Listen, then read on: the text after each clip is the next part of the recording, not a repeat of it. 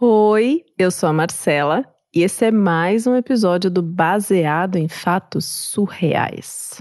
Aqui você manda a sua história, você heroína, mulher que passou por casos mais surreais impossíveis, manda para cá pro bfsurreais@gmail.com e eu ou uma das minhas convidadas fazemos a interpretação dessa história em primeira pessoa e de maneira anônima. Então você pode mandar o caso que você quiser. É surreal, aconteceu com você? Manda, tá bom? Agora vamos pro caso surreal? Baseado em fatos surreais. Histórias de mulheres como nós, compartilhadas com empatia, intimidade e leveza. onde o assunto é a vida E o detalhe surreal. Eu preciso te contar uma história. E assim, preciso te dizer de antemão que se não tivesse acontecido comigo, eu não acreditaria que é verdade. Pode ser que depois que você escutar essa história, você até ache que eu sou um pouco, talvez, descuidada. Mas eu diria que não foi bem assim. De qualquer forma, dá pra dizer que eu tô aqui, tô bem e tudo certo. Bom, tudo aconteceu há um tempo atrás, quando eu tava namorando, fazia já uns seis, sete meses. E tava naquela fase gostosa, transante do namoro, sabe? Que a gente se encontrava e aquele fogo gostoso e. Ai, subia pelas paredes. e eu, nossa, eu adoro sexo, né? Ai, muito bom, muito bom. Eu comecei a minha vida sexual de uma maneira muito tranquila e sempre fui muito ativa, sempre gostei, fui muito à vontade com o meu corpo, em explorar meu corpo, explorar as coisas que eu sinto e os meus parceiros, enfim. Então, sexo nunca foi um tabu pra mim, né? E nessa época eu tava estudando medicina. Então, vamos dizer assim que eu tinha um certo conhecimento do corpo humano, né? Bem à vontade com ele. Pois aí, numa dessas vezes transantes com meu querido namorado, eu comecei a sentir uma dor. E era uma dor inédita, algo que eu não tinha sentido nada parecido antes e que ela acontecia no momento da penetração. E aquele negócio tava me incomodando, assim, sabe? Tipo, o que, que pode ser, né? Parece que tá tudo bem no meu corpo, não tenho febre, não tenho nada, nunca tive esse tipo de problema. O que tá acontecendo agora? Eu lembro até que eu falei com meu namorado para que ele prestasse atenção, que na hora que eu sentisse dor eu ia avisar ele e ele ia me dizer se ele estava sentindo alguma coisa durante o ato, sabe? E ele até disse que sentiu alguma coisa. E eu achei aquilo tudo muito esquisito. Bom, eu precisava ir numa ginecologista, né? Precisava procurar um médico, fazer um exame, dar uma olhada para entender por que estava rolando isso agora, já que nunca tinha acontecido nada parecido antes.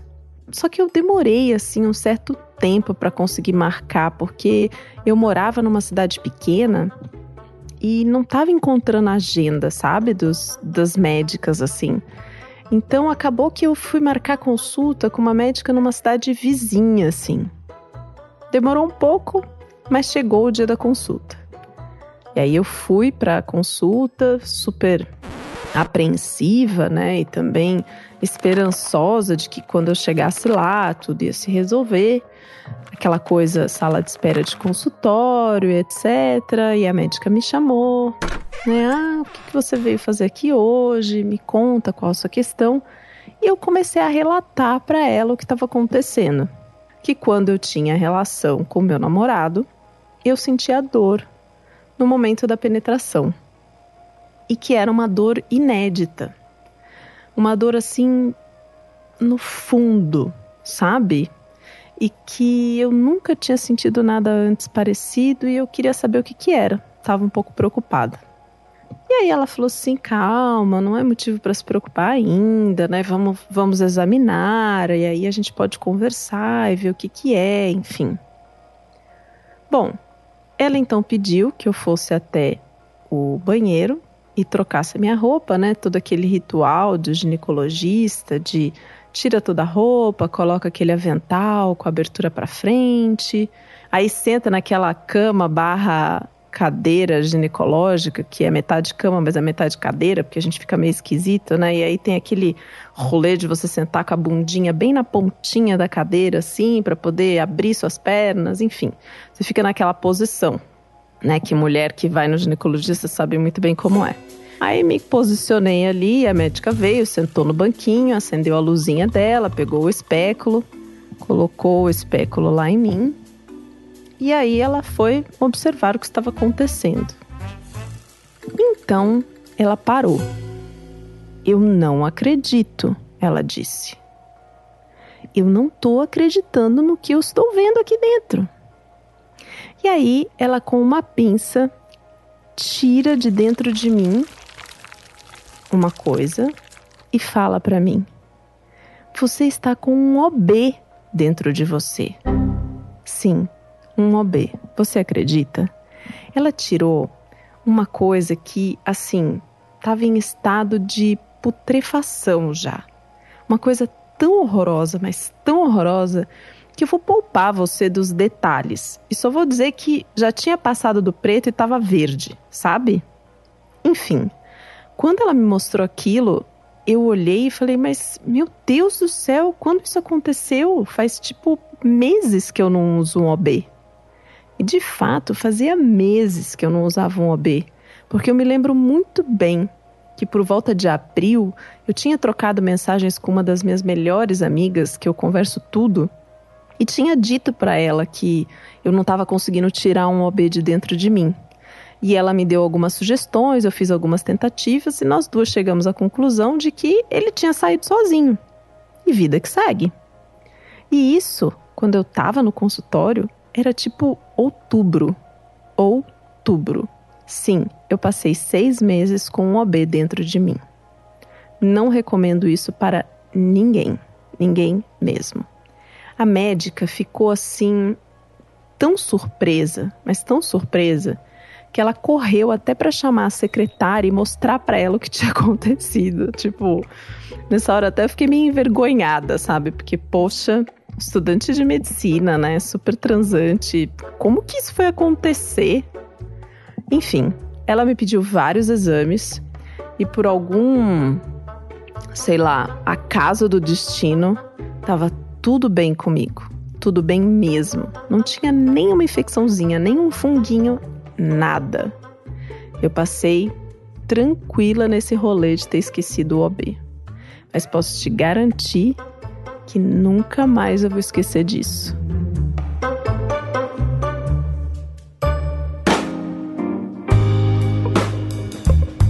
Cara, esquecer um OB dentro do corpo. Não consigo imaginar. Essa me pegou de surpresíssima, surpresíssima. Eu sou amante, assim, do, do OB, né, do, do absorvente interno, né? Não vamos citar marcas, não vamos citar marcas. Depois de eu ter falado dez vezes no episódio. Mas para mim é uma coisa tão automática, assim, o colocar, o tirar, o cuidar, o, o, o, o acompanhar os dias da menstruação e tal enfim, que foi uma coisa surpreendente, assim, eu fiquei fiquei bastante surpresa, heroína, surpresa mesmo. E olha, agradeci junto com você, assim, que nada aconteceu no final e que ficou tudo bem. E até fiquei surpresa do seu namorado não ter acreditado muito em você, né? Ela, ela me conta isso, porque eu mandei um, uma mensagem para ela perguntando mais detalhes da história e ela falou que o namorado nem não acreditou e que ela também não ficou tentando explicar muito para ele não, porque enfim, se não acredita é problema da pessoa, né? e aí eu achei interessante porque eu comecei a gravar essa história há dois dias, no meio do feriado, é, do primeiro de primeiro 2 de novembro. E aí no dia a história não saiu de jeito nenhum. Os apoiadores até viram no grupo que uma hora era burro rosnando, outra hora eu fazia a entrada, ia tudo bonitinho, os cachorros começavam a latir, enfim, cada hora uma coisa. E aí eu resolvi descansar e esperar o momento de gravar a história tranquilamente, como foi o que aconteceu agora. E hoje quando eu acordei, eu estava escutando um programa de manhã falando sobre a questão é, do aquecimento global, das temperaturas, do lixo, do consumo, do plástico. E eu falei, nossa, isso tem tudo a ver com esse rolê de usar absorvente interno, né? Usar absorvente em si. E eu lembrei que, na verdade, eu já fui uma apaixonada do absorvente interno, porque faz uns três anos, três, quatro anos que eu sou total adepta da calcinha é, que retém ali os nossos, os nossos líquidos. E vou te dizer que, olha, foi uma das melhores coisas que eu fiz na minha vida. Foi uma decisão que eu tomei depois de ter voltado de uma viagem que eu fui para Bahia e que eu vi muito lixo assim na praia, sabe? E eu voltei e falei: "Nossa, eu preciso fazer alguma coisa, tipo eu, na minha casa, com que tá ao meu alcance, sabe? Então, me, mesmo que seja uma coisa pequena, eu vou fazer. E uma delas foi parar de usar absorvente e outras coisas descartáveis, assim, que tem uma vida útil pequena, sabe? Enfim, achei que seria uma boa reflexão para esse final. Assim como heroína, acho muito importante a gente super conhecer o nosso corpo e praticar esse ser transante, porque afinal de contas, sexo é uma delícia, a gente tem que fazer, não é mesmo? Um exercício. E queria agradecer muito ela por ter contado essa história, por ter compartilhado essa história. Queria muito saber, na verdade, se ela terminou a graduação em medicina e no que, que ela tá atuando hoje em dia. Quero dizer para você que está escutando essa história que se você tem uma história para contar, manda pro baseado em fatos reais. Aproveita porque a gente tem mais oito histórias até esse ano acabar. Você acredita? Só oito histórias e o ano acabou? Pluft, já era? E claro, não posso terminar esse episódio sem agradecer as pessoas incríveis que são apoiadoras desse projeto, que junto comigo levam o baseado em fatos reais toda semana para o seu radinho. Se você quer fazer parte desse grupo, bfsurreais.com.br barra contribua. Até o próximo caso surreal.